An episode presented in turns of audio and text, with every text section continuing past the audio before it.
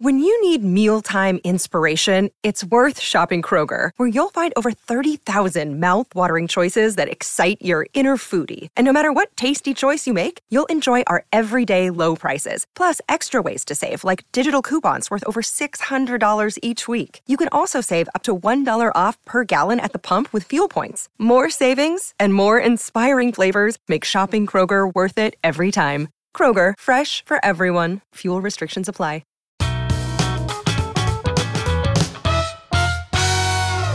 Hola, ¿qué tal amigos? ¿Cómo se encuentran? Espero que muy muy bien. Bienvenidos sean a un nuevo capítulo del podcast de Pepe y Chema. Recuerden todos que yo soy Pepe y también Chema y hoy traemos un capítulo sumamente especial porque tenemos a un gran, gran, gran invitado. Sobre todo porque también me han pedido mucho que invitara a una persona con este perfil y hoy nos encontramos con el sacerdote o padre José de Jesús, es subdirector de Radio y Televisión del Arzobispado, si no me estoy equivocando. Es correcto, Pepe. Eh, muchísimas gracias, Padre, por aceptar esta invitación. Para mí es un placer, de verdad, tenerlo aquí y, poder platicar un poco eh, con usted acerca de, pues, de todas aquellas cosas que usted vive y que pues regularmente uno como un ser humano mortal pues no conoce. Este, y pues nada, eh, quisiera preguntarle brevemente o quisiera que, se presentara para todas aquellas personas que seguramente ya lo ubican porque es, muy conocido, este, pero que para las personas de otros países tal vez este, lo puedan conocer. Así que bienvenido. Con mucho gusto, Pepe. Gracias por la invitación. Soy el padre José de Jesús Aguilar Valdés, 39 años de sacerdote, 1.250.000 seguidores en YouTube. 20 eh, años en un programa de radio en imagen, 15 años en otro programa de radio en Radio Fórmula, 14 libros. Y un sacerdote que quizás rompa un poco el perfil de lo que la gente considera que es un sacerdote, porque fíjate que mucha gente, quizás por las películas, por las novelas o por la falta de acercamiento a un sacerdote piensan que un cura es alguien que está todo el tiempo en la iglesia, que se la pasa celebrando misas, es un mísero misero, y no se dan cuenta que, en primer lugar, un sacerdote no es alguien que haya venido de otro planeta, sino es un ser humano, con pasiones, con emociones, limitaciones, pecados, pero que por el área que eh, te toca trabajar, que es decir, la parte espiritual, psicológico-espiritual de las personas, te permite, además de celebrar la liturgia, la misa, que es evidentemente un acto de culto, ayudar a que la gente se mantenga en un camino que la gente quiere, ¿no? Un camino de bondad. Y esto significa, por ejemplo, que tenga una buena autoestima, que sepa defender sus derechos, que tenga educación, que sepa valorar la cultura, el arte, que tenga humildad para reconocer sus faltas, etc. Y eso hace que un sacerdote, como en mi caso, sea psicólogo, sea terapeuta, esté metido en los medios, sea compositor, porque también soy, soy compositor. Es decir, la gama que puede tener un sacerdote es inmensa porque todas esas áreas se encaminan hacia lo mismo. Cuando alguna gente me pregunta, oiga, ¿por qué salen las novelas o por qué he hecho películas? Les digo, a ver, analiza los papeles que yo he hecho o analiza el cortometraje que escribí para Omar Chaparro, ¿no? Si tú analizas estas cosas, te vas a dar cuenta que todo va encaminado a lo que te estoy diciendo. Nunca voy a invitar a la gente a que viva con antivalores, que caigan en la droga o que sean infieles. Eso no iría de acuerdo a mi perfil. Entonces yo ocupo todo esto, el teatro, la magia, la música, los títeres, para dar un mensaje de acuerdo a lo que yo creo y lo que represento. Exacto. Eh, es un poco como lo mismo que, tratamos de hacer desde este su espacio. Tratamos de abrirle, eh, eh, pues darle la oportunidad. El hecho de ser youtuber, digámoslo así, también nos permite poder enviar un mensaje positivo y que no todo sea necesariamente de algún estilo o que se diga, no, pues tú eres youtuber, seguramente haces esto, esto y lo otro. Este, y tratamos de enviar un mensaje lo más positivo posible. Y bueno, agradezco mucho la apertura que, usted tiene antes de, de empezar. Me dijo, tú pregúntame y, yo, y, yo te respondo. Y la verdad es que a mí me encantaría, y mucha gente me ha pedido que, que, invitara a una persona con su perfil, porque quisiéramos saber todas aquellas cosas que pasan eh, pues dentro de la iglesia que regularmente pues uno no tiene conocimiento. ¿Qué es lo que sucede dentro? ¿Qué es lo que, lo, lo, lo que pasa este, en su experiencia a, a, través de estos 39 años que... Ok, mira, vamos a empezar por el principio. Eh, para ser sacerdote, ¿qué se necesita? Evidentemente algo que se llama vocación, que es, se me apareció Dios y me dijo, quiero que sea sacerdote, y a partir de entonces empecé a hacer pipí agua bendita o cosas así. No, evidentemente que no. ¿Qué es la vocación? La vocación es un descubrimiento de quién eres, qué te gusta, cómo puedes servir, eh, qué habilidades, qué cualidades tienes, y entonces, cuando vives una vocación, eres feliz. Si, por ejemplo, un médico se mete de médico y le das con la sangre, o un psicólogo se mete de psicólogo y no tiene la capacidad de escuchar a la gente, van a estar amargados todo el tiempo. De hecho, hay muchos sacerdotes, psicólogos, médicos, etcétera, que están amargados porque siguieron una profesión, pero no una vocación. Entonces, para esto se entra a un, vamos a llamar así, una escuela que se llama seminario, en donde la palabra lo dices, entras como una semilla y te vas a dar cuenta si realmente estás hecho para eso o no. El hecho de que seas seminarista no significa que ya vas a ser cura. Ahí la experiencia que tengas de los momentos de oración, convivir con la gente en una parroquia, lo que la gente te pide, el estilo de vida, te va a decir, ¿sabes qué? No sirvo para eso. ¿Es, pesado un estilo de vida de un seminarista? No, porque el seminarista va a entrar, va a estar estudiando como cualquier otra persona. Vives en un internado, ciertamente, pero los fines de semana sales, puedes ir al cine, al teatro, a la disco, convivir con tus familiares. Algún fin de semana estarás en una parroquia, ciertamente puedes tener novia todavía es decir, no estás ahí dándote latigazos, encerrado. No, no, no. Es como un estudiante de Oxford, quizás, que vive en un internado, que tiene un estilo de vida, donde eso sí, los superiores están checando que tengas buena calificación, que llegues puntual a la misa, que tengas buena convivencia con los demás, que no tengas un vicio, etc. Y curiosamente, en el seminario, los superiores tienen que decir, ay, chamaco, tú entraste aquí porque te cortó la novia y estás decepcionado, o tú entraste aquí porque eres un irresponsable, o porque tu mamá quiere que seas cura y tú eres, tienes la capacidad de decirle, no, mamá, discúlpame, tú quieres que yo sea cura, pero yo no.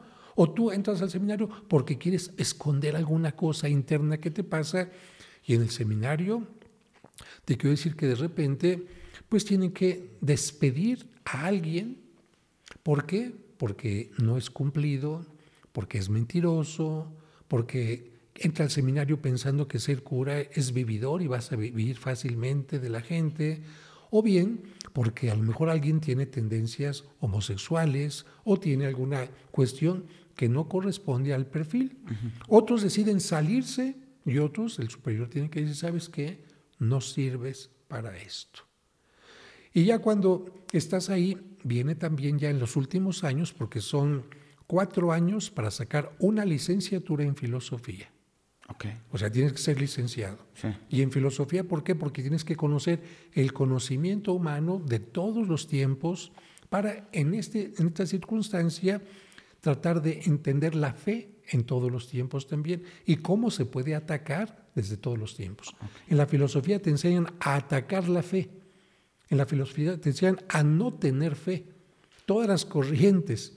Y al mismo tiempo en esta etapa tienes materias de pedagogía, de psicología, de counseling, que te ayudan a la parte, a la parte humana. Y después vienen otros cuatro años de otra licenciatura, ahora en teología, que significa te vas a meter con la Biblia, entonces vas a estudiar hebreo, griego, latín y otro idioma además actual. Y entonces sí, chútate toda la Biblia y chútate muchas cosas. Y después de estos ocho años, entonces ya podrás ordenarte. Y ahí es donde viene ya. Ahora sí, si te vas a ordenar, celibato. A menos que quieras ser sacerdote ortodoxo, y entonces allá te puedes casar, allá puedes tener hijos, pero si dentro de la Iglesia Católica, sacerdote con celibato. ¿Por qué, por qué no sé, por qué un sacerdote tendría que, no, no tendría que tener una pareja? Mira, es complicado. no es porque la relación sexual sea mala o pecaminosa, porque si Dios bendice el matrimonio y si la forma de tener hijos es con una relación sexual, no es porque la relación sexual o el sexo sea malo, como alguna gente considera, ¿no? Es que si el sacerdote tiene, ay, qué feo, qué cosa tan fea, tan cochina. Los sacerdotes ortodoxos tienen, tienen una pareja, los judíos tienen una pareja, algunos ministros musulmanes, y no por eso no son indignos de celebrar una fe, ¿no? de presidir una fe. El celibato tiene varias causas. En primer lugar, no es algo instituido por Cristo. Cristo no instituyó el celibato. Que él haya sido célibe es una cosa. Que Juan Bautista haya sido célibe es otra cosa. Que algunos de los profetas hayan sido célibes es otra cosa. Significa que se puede ser célibe y vivir de acuerdo a una vocación religiosa. Pedro era casado. Algunos apóstoles, como Simón el Cananeo, eran casados y por lo tanto Cristo invita a sacerdotes casados y célibes para que lo sigan. Los primeros tres siglos de la iglesia no existía el celibato. Ok. ¿Y cuál sería el propósito de que... Bueno, también te comento aquí que antes del cuarto siglo, algunos eran célibes porque mataban a todos los cristianos y especialmente a los sacerdotes. Y entonces algunos decían, como estoy seguro que me van a matar, no quiero dejar sola, viuda, a mi mujer y a algunos hijos. Entonces decido ser célibe. Después, en el siglo IV, hay escasez de sacerdotes y por lo tanto tienen que estar disponibles a que los muevan a cualquier parte. Y si tú eres una persona célibe, pues estás más libre para moverte para cualquier parte, pero si ya cargas con la esposa y con el hijo la responsabilidad, no tan fácil.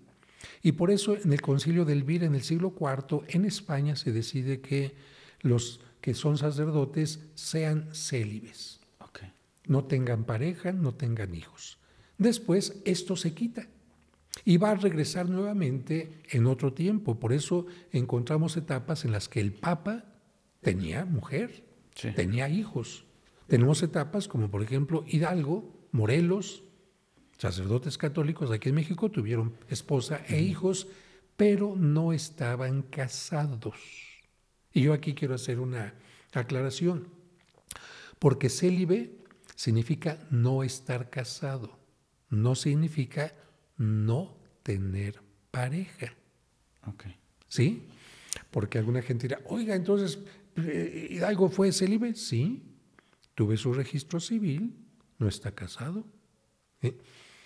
Moralmente hablando, actualmente en este tiempo se entiende, mm, significa no estar casado y no tener pareja. Pero lo que te quiero decir es que el concepto de celibato a lo largo del tiempo fue cambiando.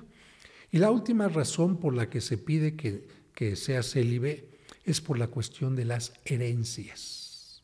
Ah, caray, ¿cómo que las herencias? Imagínate que yo me casé en el siglo pasado con una persona, tuve hijos, y a la hora que me muero, ¿qué pasa?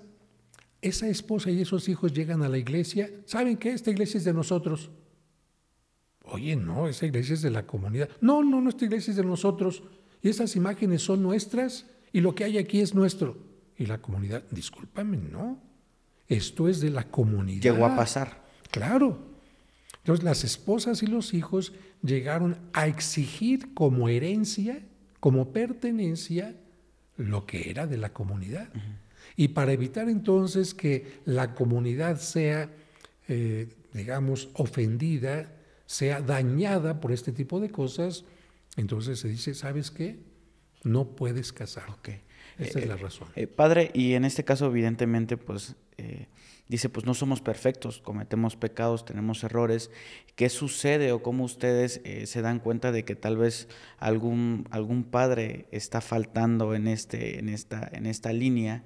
¿Ustedes hacen una investigación o cómo llegan a, a descifrar este tipo de cosas en dado caso de que alguien haya fallado? Mira, ¿cómo descubres tú que alguien está haciendo tranzas? Si es muy abusado, no lo descubres. ¿No? Hay personas que le ponen el cuerno a la pareja con tres mujeres y la pareja ni siquiera se da cuenta porque es muy hábil, ¿no? Hay gente en los negocios que hace muchas trácalas en el gobierno y si son astutos, nadie se los cacha o no hay pruebas. Lo mismo sucede en la vida religiosa. Puede haber algún sacerdote que sea tan hábil que tenga sus fregaderas y que nadie se dé cuenta. Y otro que sea tan estúpido que a lo mejor las hace tan abiertamente que todo el mundo se da cuenta. Lo que sí es cierto es que cuando la comunidad se llega a dar cuenta, tiene que denunciar. Y cuando el obispo recibe esta denuncia, tiene que decir, discúlpame, yo no estoy en contra de que tú tengas una mujer, que te hayas enamorado, pero no puedes engañar a la gente. Tú prometiste que ibas a ser célibe, entonces, ¿qué hago? Te quito el ministerio sacerdotal. Ya no puede volver a ser un... Va a ser sacerdote para siempre porque recibió esa ordenación, ¿no? esa consagración, pero no va a poder tener una parroquia, no va a poder realizar ningún sacramento. ¿Cuáles son...? Y también cuando el sacerdote llega a cometer alguna falta importante como alguna violación, algún abuso, sea de una mujer, sea de menores o lo que sea, el obispo cuando se entera inmediatamente tiene que suspender a ese sacerdote. ¿Cuáles son estos, eh, en su experiencia a lo largo de estos años, cuáles han sido esos, esos crímenes o esas faltas que algunos de los sacerdotes han cometido? Mira, eh, no hablaría únicamente de crímenes, sino también de debilidades. claro, claro. ¿Por qué? Eh, porque no me gusta etiquetar. Evidentemente hay cosas que son criminales. Pero, por ejemplo, en mi grupo fuimos 12 perdón, este, sí, 12 sacerdotes que nos ordenamos. De esos 12, seis se enamoraron. A uno a los dos años, otro un poquito más, pero no duraron ni siquiera 10 años. ¿Qué pasó? Analizando un poquito esa circunstancia, estos muchachos entraron al seminario muy jóvenes, no maduraron bien la situación, no tuvieron quizás el acompañamiento psicológico como ahora se podría tener, porque era otra etapa, se enamoraron y se casaron. ¿Es pecado enamorarse? Yo creo que no. ¿Harían mal ellos en seguir su vocación de ser esposos? No.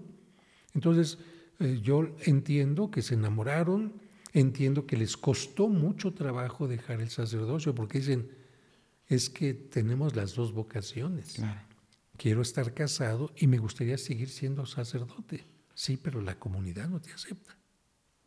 Ha habido algún caso, fíjate, ahorita recuerdo, en Chiapas, cuando estaba el obispo Samuel Ruiz, que la gente se enteró, y no solamente se enteró, le pidió al sacerdote que se casara. Porque en esas comunidades indígenas dicen, no hombre, un cura, una persona sola no es digna de confianza que tenga su casa y sus hijos. Y en algunos lugares de Chapa exigían que la persona fuera casada. Y cuando se enteraban, felices, y cuando el obispo decía, no, usted no nos los quita, así lo queremos.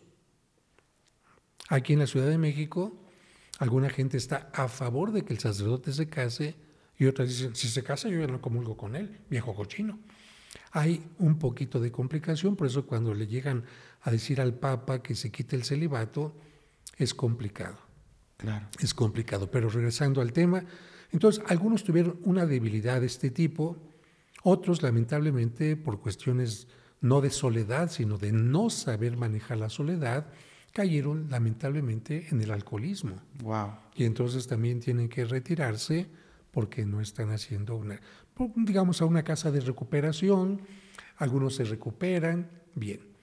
Otros cometen algún, vamos a llamar así, crimen de el mal uso de los bienes económicos.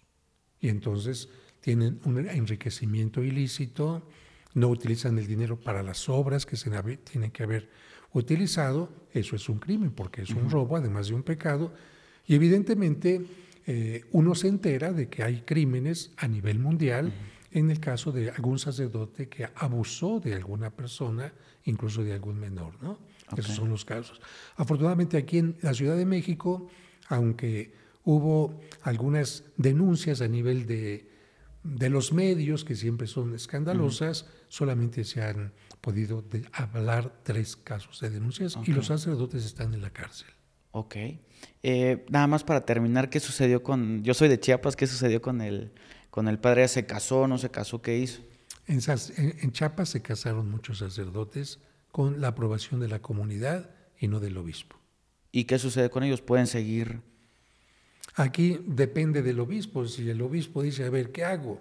No tengo sacerdotes. El impedimento era que la comunidad no lo aceptara, pero si la comunidad lo está aceptando, claro. entonces tiene que hablar con el Papa, ah, hay que cabildear, porque son aspectos humanos. Digamos, cada situación es particular, no puedes decir una regla general. Okay. Depende del sacerdote, del caso, de la comunidad. Y te voy a hacer otro, otro comentario que es interesante. Tú sabes que la iglesia que fundó Cristo empezó a tener una gran división en el siglo XVI. De la iglesia surgieron los luteranos, los anglicanos, los calvinistas. Bien, los luteranos cuando llegaron a Estados Unidos tuvieron un problema. ¿Por qué? Porque para los luteranos el Papa era su propio líder. Bien. Cuando empezaron a vivir particularmente en Inglaterra, ¿quién era el rey en tiempo de Enrique VIII? Este rey desconoció al Papa y por lo tanto para los anglicanos, ¿quién era el Papa? El rey. Okay. Por eso, y sigue siendo. Por eso cuando el Papa fue a visitar a Inglaterra a la reina, la reina no, ni se le arrodilló, ni le besó la mano, porque eran pares. Okay. Ahora, imagínate un anglicano que tiene al, al rey como papa, se va a vivir a Estados Unidos. Los que se fueron a vivir a Estados Unidos, cuando viene la independencia de Estados Unidos de Inglaterra, ya el rey ya no es su líder. Y en ese caso ellos cambian el nombre de anglicanos a episcopalianos. Es un poquito difícil de entender, pero bueno, lo que te quiero decir, ellos no consideran al Papa su autoridad. Y son muchísimos millones. Y a partir de que en esta comunidad anglicana empezaron a ordenar mujeres y homosexuales, más de dos mil sacerdotes y obispos dijeron, nos salimos de la iglesia anglicana, episcopaliana, y queremos regresar a la iglesia católica. Y el Papa dice, ah, caray, estudiaron lo mismo que nosotros, celebran los mismos sacramentos que nosotros. El gran problema es que ellos sí están casados. Y el Papa Benedicto dice, ¿qué hago? Los acepto con todo y esposa e hijos. Pero van a tener que entender que los voy a poder poner en comunidades que estén preparadas para, recibir a un sacerdote. Entonces, en la Iglesia Católica sí hay sacerdotes casados, pero en esta circunstancia. ¿Qué significa esto? Que en algún momento determinado el celibato podrá ser quizás opcional dentro de la iglesia. Es una sociedad viva y podrá tener cambios, ¿no? Claro. Pero también hay, hay sacerdotes, padres que eh, atienden a narcotraficantes este, y que pues están como que tienen una relación mucho más cercana. ¿Qué sucede con ellos? Mira, eh, yo te puedo decir que un sacerdote tiene que atender a cualquier persona que se le acerca. Okay. Eh, algunas personas cuando se acercan a ti no te dicen a qué se dedican. Así de sencillo. Quien tiene un secreto que quiere guardar, lo guarda. Otros quizás no. Y hay situaciones en las que a lo mejor ni te enteras que ayudaste, que trabajaste para un narcotraficante. Te voy a poner, a mí me tocó el caso. Okay. Me invitaron un día que iba saliendo de la catedral con el grupo de niños del coro, era la fiesta del Corpus Christi. Se me acercan dos camionetas, padre, este, estamos buscando un sacerdote que vaya a celebrar a la cárcel. Ah, pues Corpus Christi, una fiesta importante. Yo trabajaba en la cárcel, en el tutelar para menores, en otra cárcel, yendo a celebrar la misa. Siete años estuve ahí. Entonces, cuando me dijeron eso, pues vamos, tengo aquí el cáliz todo preparado, vamos para allá. Hablé solamente a la casa de los niños, permiten que vayan sus hijos, como andaban conmigo muchas veces en cuestiones de coro, vamos. Lo que me llamó la atención es que estas camionetas de repente en reforma empezaron a estar con su radio. Vamos a pasar por aquí. Sentido contrario. Bueno, han de ser del gobierno, alguna cosa así, ¿no? Porque además les abrían paso. Total, llegamos al, al reclusorio y me dicen, vamos a meter unas cosas en su maleta, padre. Después me, enteré, ya cuando la sacaron allá, que eran unas botellas de whisky. Entramos a la cárcel, no hubo revisión. Yo dije, seguramente son gente que trabaja en la cárcel y por eso nos están dando paso, como se dice, libre, ¿no? O firme, no me acuerdo. Franco, se dice paso franco. Pasamos el primer patio. Yo dije, aquí va a ser la misma. No, padre, el siguiente, no, el siguiente. De repente entramos a un lugar que tenía como departamentos tipo duplex. Entro ahí, un mariachi. Lo primero que me impresionó, una caguama, una tortuga caguama ahí que estaban como partiéndola. Una cantante de música ranchera muy famosa. Y me dicen, ya llegamos, padre. ¿Y los reclusos? No, es una primera comunión. Yo no pregunté porque a veces tienes esta confianza en la gente que no preguntas ni eres malicioso. Ha de ser los hijos a lo mejor del director de la cárcel, en fin. Y como yo iba con cierta prisa, celebré la misa, estaban ahí los niños y empiezo a hablarles como hablas tú. Bueno, niños, y qué bueno que se están acercando a Cristo, es una magnífica oportunidad y van a tener muchas tentaciones, la droga en este tiempo, esto, acá. Y una veía que los que estaban ahí como que hacían así unas cejitas y... Pero bueno, termina aquello y resulta que ya nos vamos despidiendo y me dice uno de los padrinos, ¿cuánto es padre? Yo no cobro. Si quiere usted algún día vaya a la iglesia y hay un donativo, no cobro. ¿Le puede dar algo a sus niños? Sí, cómo no. Saca un fajo de dólares. Okay. Y a cada uno de los niños, no me acuerdo si les dio 50, un billete de 50 o de 100 dólares. En ese tiempo, 1982, 83, no recuerdo la Era mucho dinero. Claro. Y era antes de la devolución de la moneda. Yo, dije, este señor está regalando, había otros niños ahí, le está regalando billetitos de juguetito. Ajá. ¿No? Porque te digo, todavía no me caí el 20, ahorita te digo cómo me cayó. Entonces, ya. Y hay que poner en contexto aquel tiempo, ¿no? O sea, porque ahorita es mucho más fácil darse cuenta de ese tipo de situaciones, tal vez. ¿Quién sabe? Porque te digo, eh, yo conozco muchos artistas que los han invitado a una fiesta a actuar, a cantar, y no saben para quién. Sí, sí, sí, eso es. Porque el representante, oye, queremos que vaya a cantar fulanito de tal a una fiesta. ¿Tú crees que el representante va a decir, deme su CURP, su INE, a qué se dedica, qué son los padrinos? Eh"? Pues no, ellos llegan a cantar y de repente al final dicen, ah, cara. Y algunos ni siquiera se enteran de quién, de quiénes estuvieron ahí. Porque dime, ¿tú conoces las caras de los pues narcotraficantes, los del cártel de tal o de tal? No. Ya. Si yo ni siquiera conozco los de la selección de fútbol de México, ¿tú crees que va a conocer? Claro. Bueno, ¿Y qué sucedió? Cuando regresamos a la casa de los niños, ya fueron a su casa y me habló una mamá, oiga padre, mi niño trae unos dólares, ya checamos, son originales. Dije, sí, se lo... ¿cómo son originales? Sí, mire, se los regalaron en tal cosa. Yo ya dije, ah, caray, dólares. Pero en el recorrido, cuando me llevaron ya a la casa, a la parroquia, estaba yo en el campamento 2 de octubre, un, una parroquia sumamente pobre que estaba empezando a construir apenas. No había ningún teléfono en esa colonia ni en colonias cercanas. Ajá. Eh, padre, ¿cuándo lo podemos, cómo lo podemos contactar? Uh, pues no tengo teléfono. Si gustan, aquí estoy. ¿Y no necesitaría un teléfono? Pues claro, pues doy clases en el seminario, acá y allá.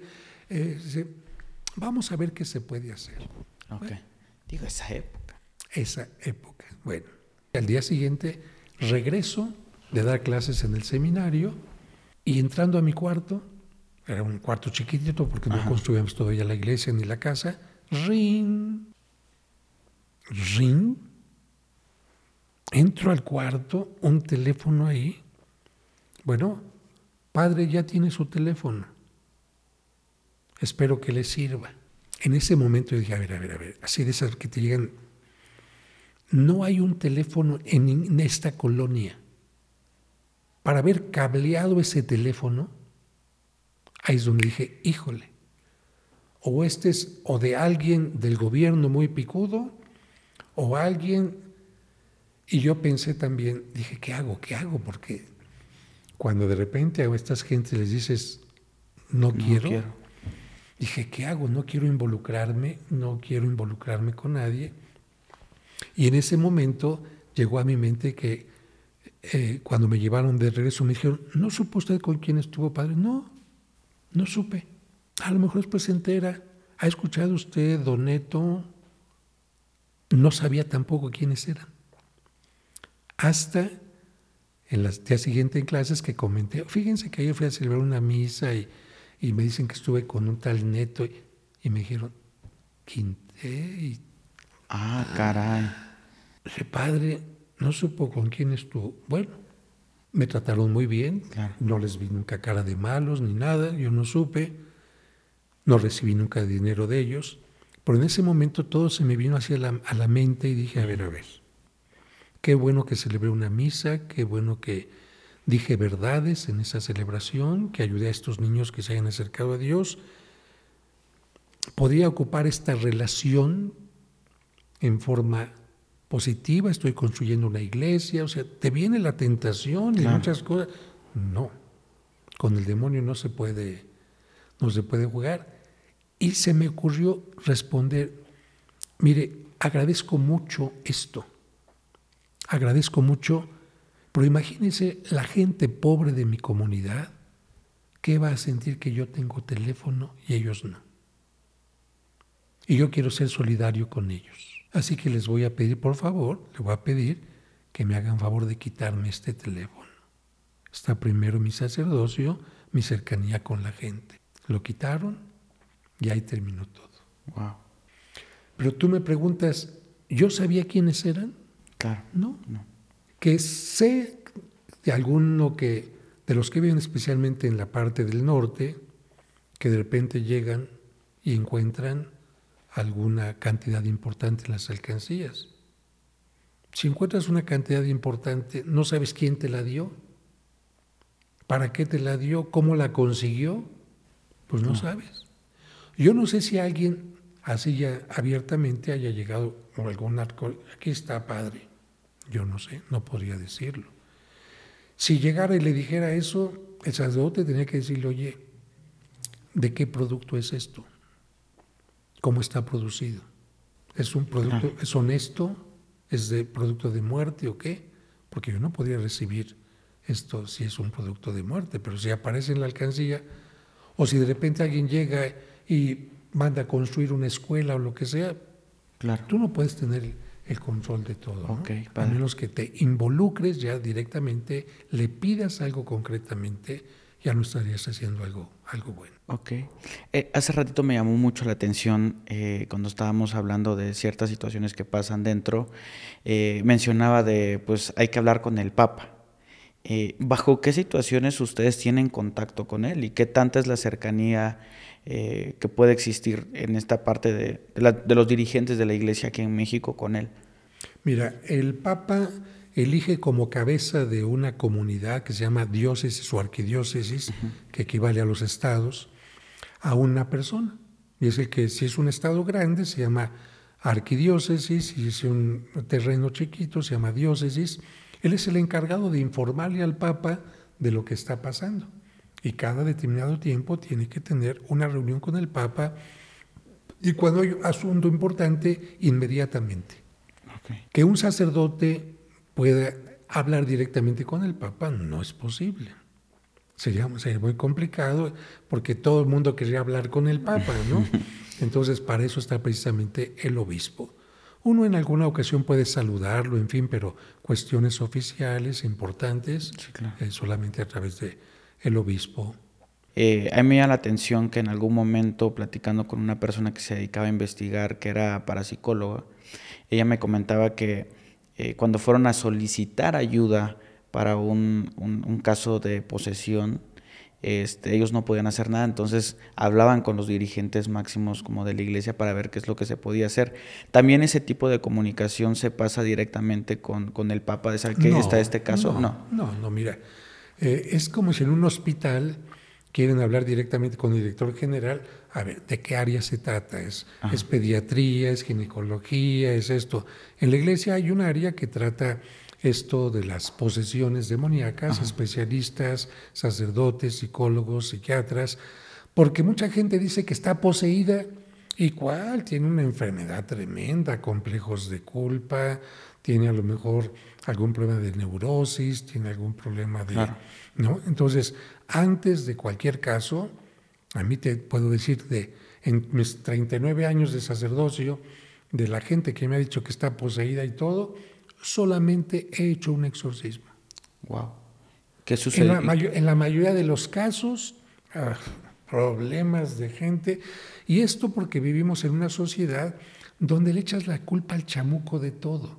Entonces, en esta mentalidad, lamentablemente, hay grupos religiosos de otras denominaciones que se aprovechan diciéndole a la gente, te voy a resolver sacándote el chamuco y saca el y eso es peligrosísimo porque una persona que tenga un problema psicológico, le reafirmas el problema con esto, o un niño que sea un latosito porque tiene problemas de disciplina o algo así, le dices que tiene al chamuco, pobre niño, pobre niño. Entonces, tú me dices, en el caso de una posesión, van a decir al Papa, no, el Papa va a decir, disculpen, vamos pasando los escalones. Los filtros. Y, todo, y también todos los demás filtros que tiene que haber, ¿no? Por ejemplo, en mi caso, yo acabo de inaugurar en mi parroquia un año santo, que significa que la gente que entra este año a la parroquia será como si entrara a una de las basílicas de Roma, a San Pedro, para recibir indulgencias especiales, etc. Lo solicité a través del, del obispo me contestan del Vaticano, las instancias adecuadas, no tengo que hablar directamente con el Papa, ¿no? Eh, me llama la atención en este caso de que dice que pues, de todos los casos que le han llegado de posesiones, solo ha realizado un exorcismo. ¿Qué sucedió para que usted se diera cuenta de que realmente se trataba de un exorcismo? Eh, para que la gente entienda y sea un poco más amplia la respuesta, para que tú sepas que se trata de una persona realmente poseída, tiene que haber algunos elementos claros. No basta que la gente diga, estoy poseída y tengo al demonio. No, no basta que empiecen a, vociferar en contra de Dios o de la iglesia, porque hay mucha gente enojada con la iglesia y no necesita estar poseída para mentarle la madre al papa o al cura o lo que sea. ¿no? no basta tampoco que hagan cosas raras. Ese tipo de cosas raras que pasan en las películas son efectos especiales de las películas. No pasa eso en, un exorcismo, ¿no? Y tienes también que platicar con la persona, con los familiares, antes para saber de qué se trata. Te voy a poner un ejemplo. Una vez llegó una persona diciendo que estaba poseída la muchacha y no sé cuánta cosa. Yo fui por agua común y corriente, agua común y corriente, dije, te voy a poner agua bendita. Se lo puse y, pues, ¡ah! Si no estaba bendita. Entonces te das cuenta ahí que la persona no está poseída. Claro. ¿Por qué? Porque está actuando. Y así hay sí, muchos casos. En este caso se trató de una muchacha, ya me habían dicho en alguna ocasión, que había tenido un contacto, empezó con la Ouija y cosas de este tipo, y empezó con manifestaciones que él empezó a aparecer como urticaria, porque cuando no es una posesión, sino una, eh, ¿cómo es la palabra? No posesión, sino una influencia demoníaca, la gente puede tener insomnios constantes sin ninguna explicación, le pueden aparecer urticarias, de repente algunas cosas que médicamente no tienen explicación podría, podría parecer una influencia únicamente. Pero en esa ocasión era un día entre semana en la noche y llegó la muchacha corriendo a la iglesia cuando iba terminando la misa, gritando, ayúdenme por favor. Los familiares venían atrás y todos los que estábamos ahí vimos cómo si le estuvieran jalando la falda y el chaleco a la mujer. O sea, no había nadie, pero no se había les... nadie, pero parecía que le estaban jalando eso. Y justo cuando llega y toca el altar, se desmaya y se va la luz. O sea, Wow. Imagínate la escena, los gritos, esto. Afortunadamente había mucha gente ahí y todo el mundo, padre, aquí haga el exorcismo. A ver, espérense, no es show. No es show. Claro. Tú tienes que proteger en primer lugar a la persona poseída, cosa que en otros grupos no hacen. En otros grupos que hacen, ¡ay! Writing, tráiganse las cámaras, exhiban, fíjate qué delicado, exhiban a la persona poseída. ¿Cómo que exhiban a una persona poseída? Es como si alguien está pudriéndose de cáncer y vas con las cámaras, vengan y saquen, saquen aquí. O alguien que acaban de atropellar y tiene, traigan las cámaras. Y, ¿Cómo vas a exhibir a una persona una situación tan delicada? Estás eh, ventaneándola. Estás diciendo esta persona invocó al demonio, es mal. No, no, no. Cuando se trata de un, de un exorcismo, la iglesia dice privacidad. ¿Puedo entrar con una cámara? No puedes entrar. ¿Podemos grabar? No se puede. Absolutamente nada. Y además, ¿podemos entrar con usted? No. El exorcista tiene que entrar solo, solo y enfrentarse al demonio, solo en la mayoría de los casos. ¿Cómo es enfrentarse al, al- al demonio? Aquí no, puede- llévenla a su casa, ahorita voy para allá. Comunidad, ¿quieren quedarse aquí a hacer oración por mí? Quédense. No puede ir nadie.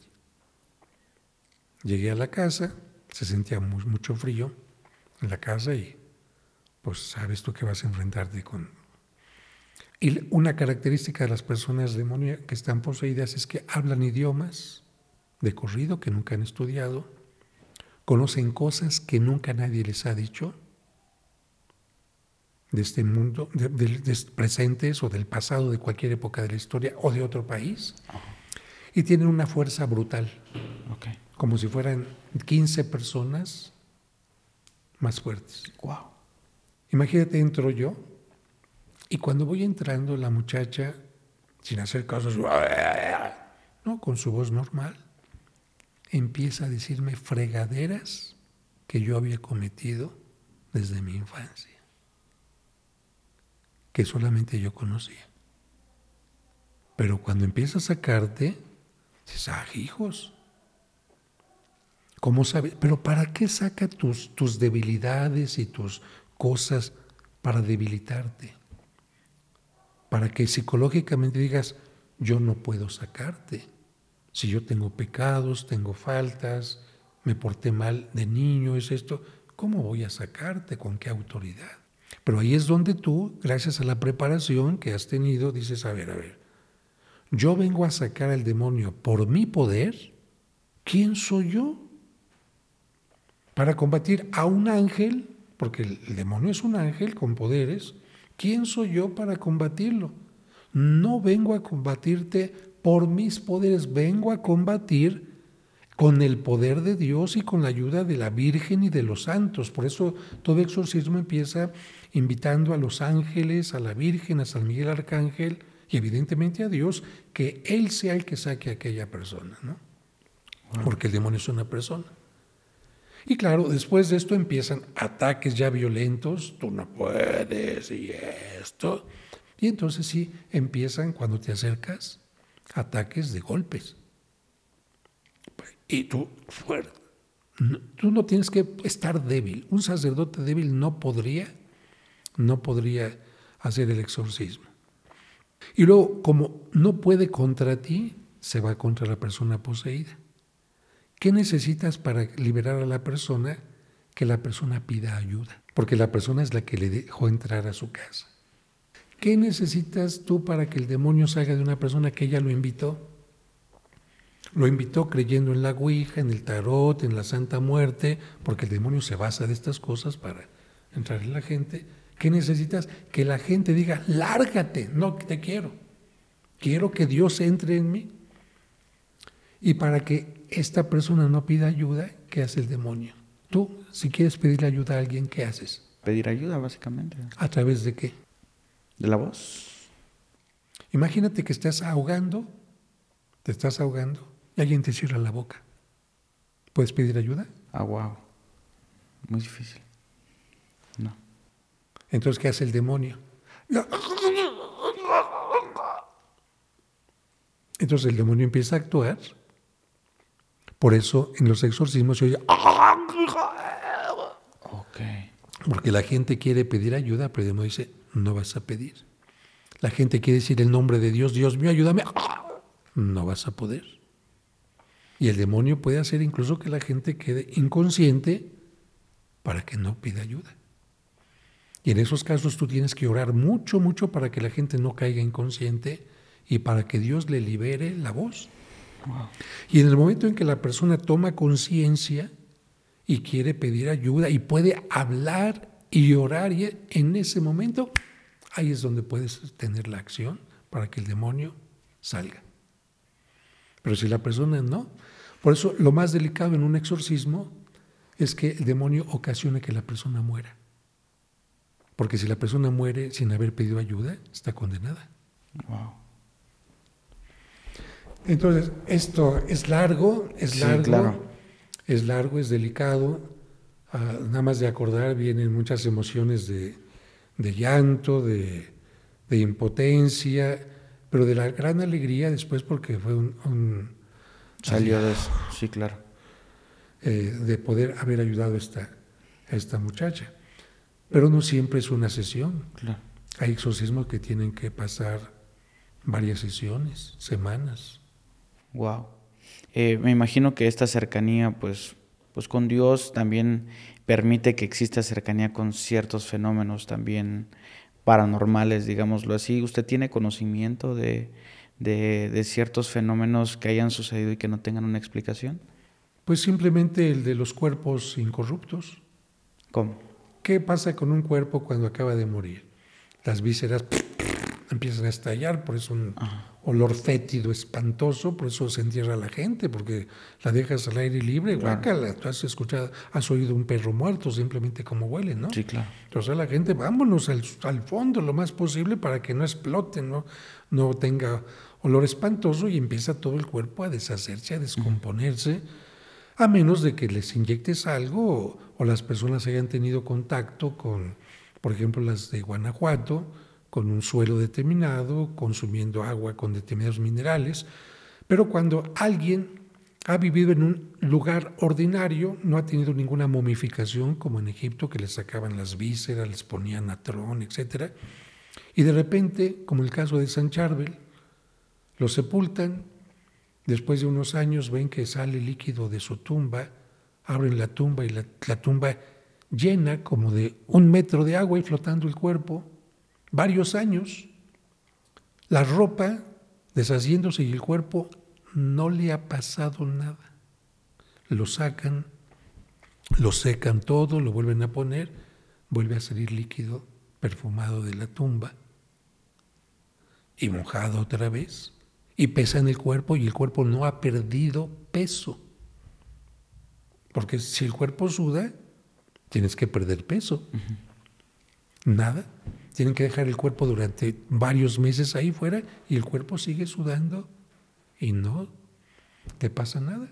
Y hasta ahora sigue sudando. Y el cuerpo de Santa Rita de Casa y el cuerpo de Carlo Acutis, recientemente este joven de veintitantos años, que su mamá va a venir, por cierto, la próxima semana, eh, incorrupto, y el padre Pío, que tuvo los estigmas durante más de 20 años, eh, que profetizó también el fin del mundo, y pues más de, eh, me tocó celebrar misa con Bernardita, la que se le apareció la Virgen de Lourdes, como si estuviera Blancanieves dentro de una urna de cristal, le tocas la piel y como si se acaba de dormir.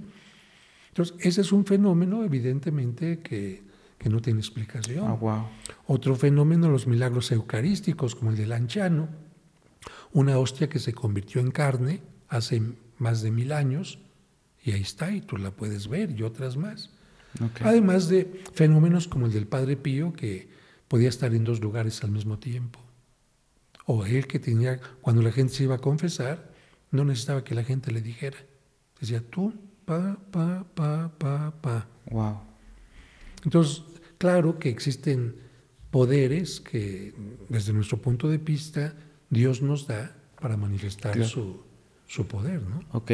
Y hablando de, de, esta parte de los milagros, eh, hace ratito también me mencionaba una situación acerca del cáncer y sé que tuvo cáncer. ¿Quién? ¿Usted? Eh, mira, es algo delicado, yo prefiero no, no, hablar de esto. Yo lo que te puedo decir es que desde hace 10 años tengo un problema que, que me hace estar con pañal. Algunos piensan que es una cuestión de venganza demoníaca, que el demonio se venga conmigo de esa manera, porque eh, yo hablo mucho en contra del demonio, en contra de quienes se dedican al mal. En mi programa de radio, ¡újale! Le va redú a esa gente que se dedica a, hacer el mal y dicen que me han hecho daños. Yo no creo, yo creo más en el poder de Dios. Yo más bien en todo caso creía que Dios me dio esta enfermedad para ayudar a otros. Te voy a explicar por qué. Okay. Porque de repente yo empecé a tener más de 30 evacuaciones al día sin control. Okay. Comiera lo que comiera. Claro que es lo que haces, vas con el médico. Entonces vinieron análisis de el PET de cáncer, análisis de gluten, que no te haga daño el, el gluten, que no te haga daño la lactosa. Me hicieron análisis de bacterias de Oriente, porque yo viajo a, Tierra Santa unas tres o cuatro veces al año con grupos y hay muchas bacterias allá. Exámenes, hasta de VIH me hicieron examen. De todos los exámenes que, que quieras, ya me han hecho exámenes y las evacuaciones no paraban.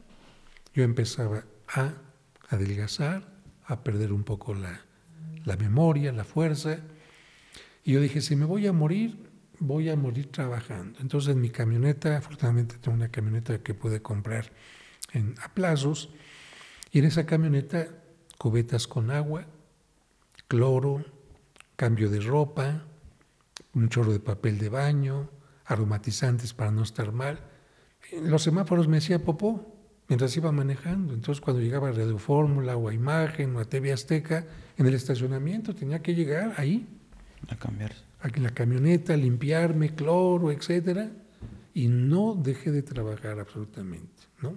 Saqué los libros que tenía pendientes, de los 14 que he escrito.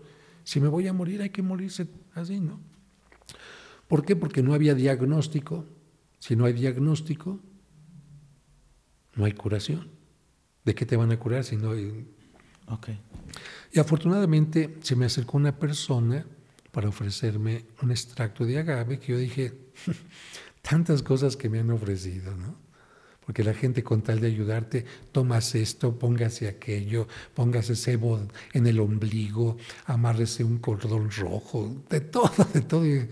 Yo le agradezco a la gente su preocupación, porque siempre todo rodeado de gente que me quiere, tanto cuando estuve en la catedral, en el campamento desde octubre, ahora en San Cosme, creo que de alguna manera me he ganado el cariño de la gente y me llevaron eso y se lo di a mi cocinera.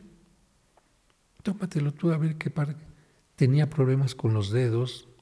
Como artritis. Como artritis, se los tomó. En 15 días se le quitaron. ¿Mm? A lo mejor sirve para eso, pero yo no tengo artritis. Me volvieron a llevar, le di a ella, y como me dieron más, se lo di a un sacerdote que venía a oncología porque tenía cáncer en las piernas y muchos dolores. Se lo empezó a tomar y se le quitaron los dolores. Y algo interesante, en las quimioterapias no se le cayó el cabello. Ah, wow. Que eso es importante porque la quimioterapia que hace ataca las células malas, pero las células buenas también las debilita. Por eso todos los folículos y todo se caen. Entonces, si no se cayeron, ¿qué significa? Que el organismo estaba más fuerte. Y ahí fue donde dije, a ver, voy a empezarlo a tomar.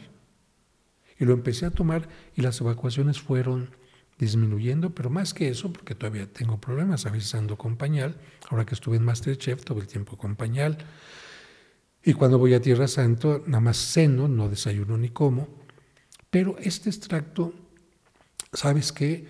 Que además que como que detuvo esta, este debilitamiento, Aquí está mi sacristán, que pregúntale, ¿no? ¿Cómo estoy?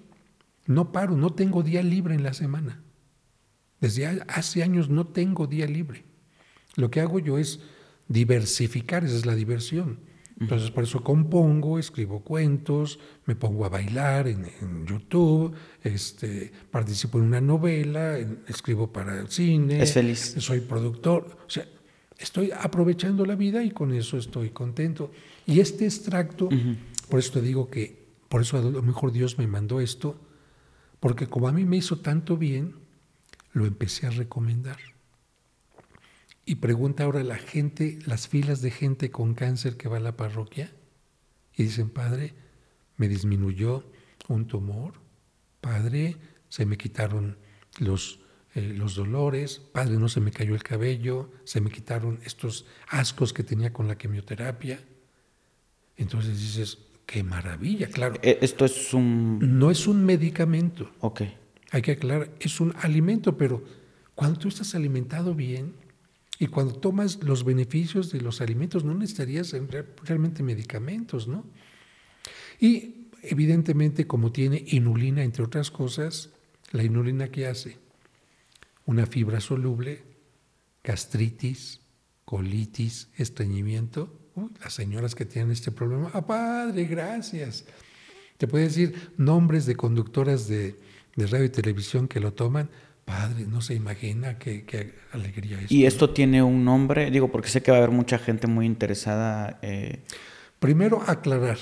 Es un extracto de agave, no una miel de maguey, porque alguna gente dice, es una miel de maguey oído. No, la miel es malísima porque para hacer la miel de maguey simplemente cortan cachos de maguey, lo ponen a hervir y toda la glucosa se eleva.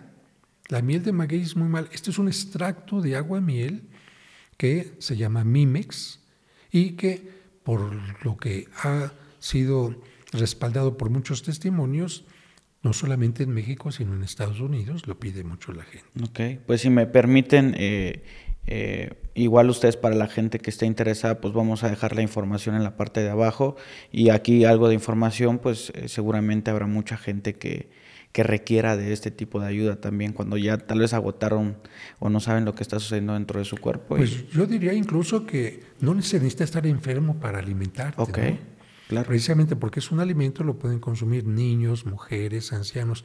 Mi mamá, que en mi familia muchos han muerto de cáncer, casi todos, menos mi papá.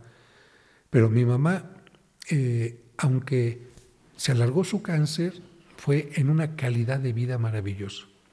Y ya en la última etapa, cuando ya casi no podía comer nada, esto era lo que comía. Y murió muy bien. Y una de mis hermanas dice, se lo debo a dos cosas, a San Judas Tadeo y a Mimex. Ella también cáncer en el seno, eh, que no le veían mucho solución y está muy bien. Okay. Entonces, estos son testimonios de cómo además, porque no hay que dejar los tratamientos que uno está siguiendo, hay que fortalecerlos con este alimento. Ok, perfecto, padre. Pues muchas gracias por, por esa información. Espero que sea de, eh, pues, agradable para muchas personas. Eh, y ya para, para ir eh, finalizando, para ir cerrando, no sé si le gustaría agregar algo o enviar un mensaje a todas las personas que lo están escuchando. Este, me, me gustaría saber si, si hay algo por ahí. pues mira, regresaría al punto con el que iniciamos. Los que ya me conocen saben toda mi trayectoria, que he sido productor de teatro, que he escrito cine, que que fui mago, que fui bracero, me fui a trabajar a Estados Unidos de joven para conocer esta experiencia, en fin. Y de repente dicen, ay, ese no es un padre. Regresando a lo mismo, ¿qué idea tienen de un sacerdote? Un sacerdote puede celebrar dos misas al día, en domingo tres. Vamos a suponer que el sábado, que es cuando va la gente, bautismo, una primera comunión todas las demás horas del día que hace el sacerdote en la iglesia. ¡Ah, está llena la iglesia de gente! En la mañana, cuando los niños están en la escuela, no hay nadie en la iglesia. Misa de otros. Y después, una vez una persona cuando iba a mi sección de TV Azteca a dar el mensaje de valores, dijo, padre, ya me voy. Disculpe, disculpe, ¿me puede venir la tarde? Es que como atiende más a otros lados que aquí. Le dije, mire señora, es la única que hay ahorita en la iglesia. Yo voy a mi sección que siguen dos millones de personas en este momento. Piense un poquito. Entonces, el hecho de que yo salga un programa de radio, que haga teatro, etcétera, hace que mi labor se multiplique más. Exacto. Y cuando yo entré al seminario, que por cierto cuando entré iba con los cabellos hasta por acá, en fin, me recibió el sacerdote y yo le pregunté, disculpe, para ser sacerdote tengo que dejar todo lo que soy, porque entré al seminario a los 18 años. Me dijo, ¿cómo? Pues he trabajado yo desde niño en Televicentro, me gusta la magia, el canto, me gusta la danza, eh, soy inquieto, tengo que dejar eso para ser cura. Dijo, no, al contrario, todo eso que has aprendido lo puedes ocupar. Y desde seminarista utilicé títeres en el hospital de cardiología y puse Jesucristo Superestrella en el seminario y en el campamento de octubre puse obras de teatro, en fin. Es decir, puedes utilizar todos los elementos que quieras para realizar tu misión. Y siempre les digo a los jóvenes, no se centren nada más, o bueno, sí, céntrense en una cosa, pero vean todas las opciones que pueden hacer, como en tu caso. Muchos youtubers nada más entrevistan a los famosos y, tú sabes que cómo embalsama una persona a los muertos, sabes cómo vive un enterrador, sabes eh, las circunstancias de una prostituta, sabes, como, por ejemplo, cómo se prepara esto, la vida de un pintor. O sea, hay tanto de qué hablar, pero nada más tan así. Yo creo que hay que tener una apertura para tratar muchos temas, para realmente hablar de la vida y conocer de la vida. Eso es a lo que se le tendría que llamar realmente contenido.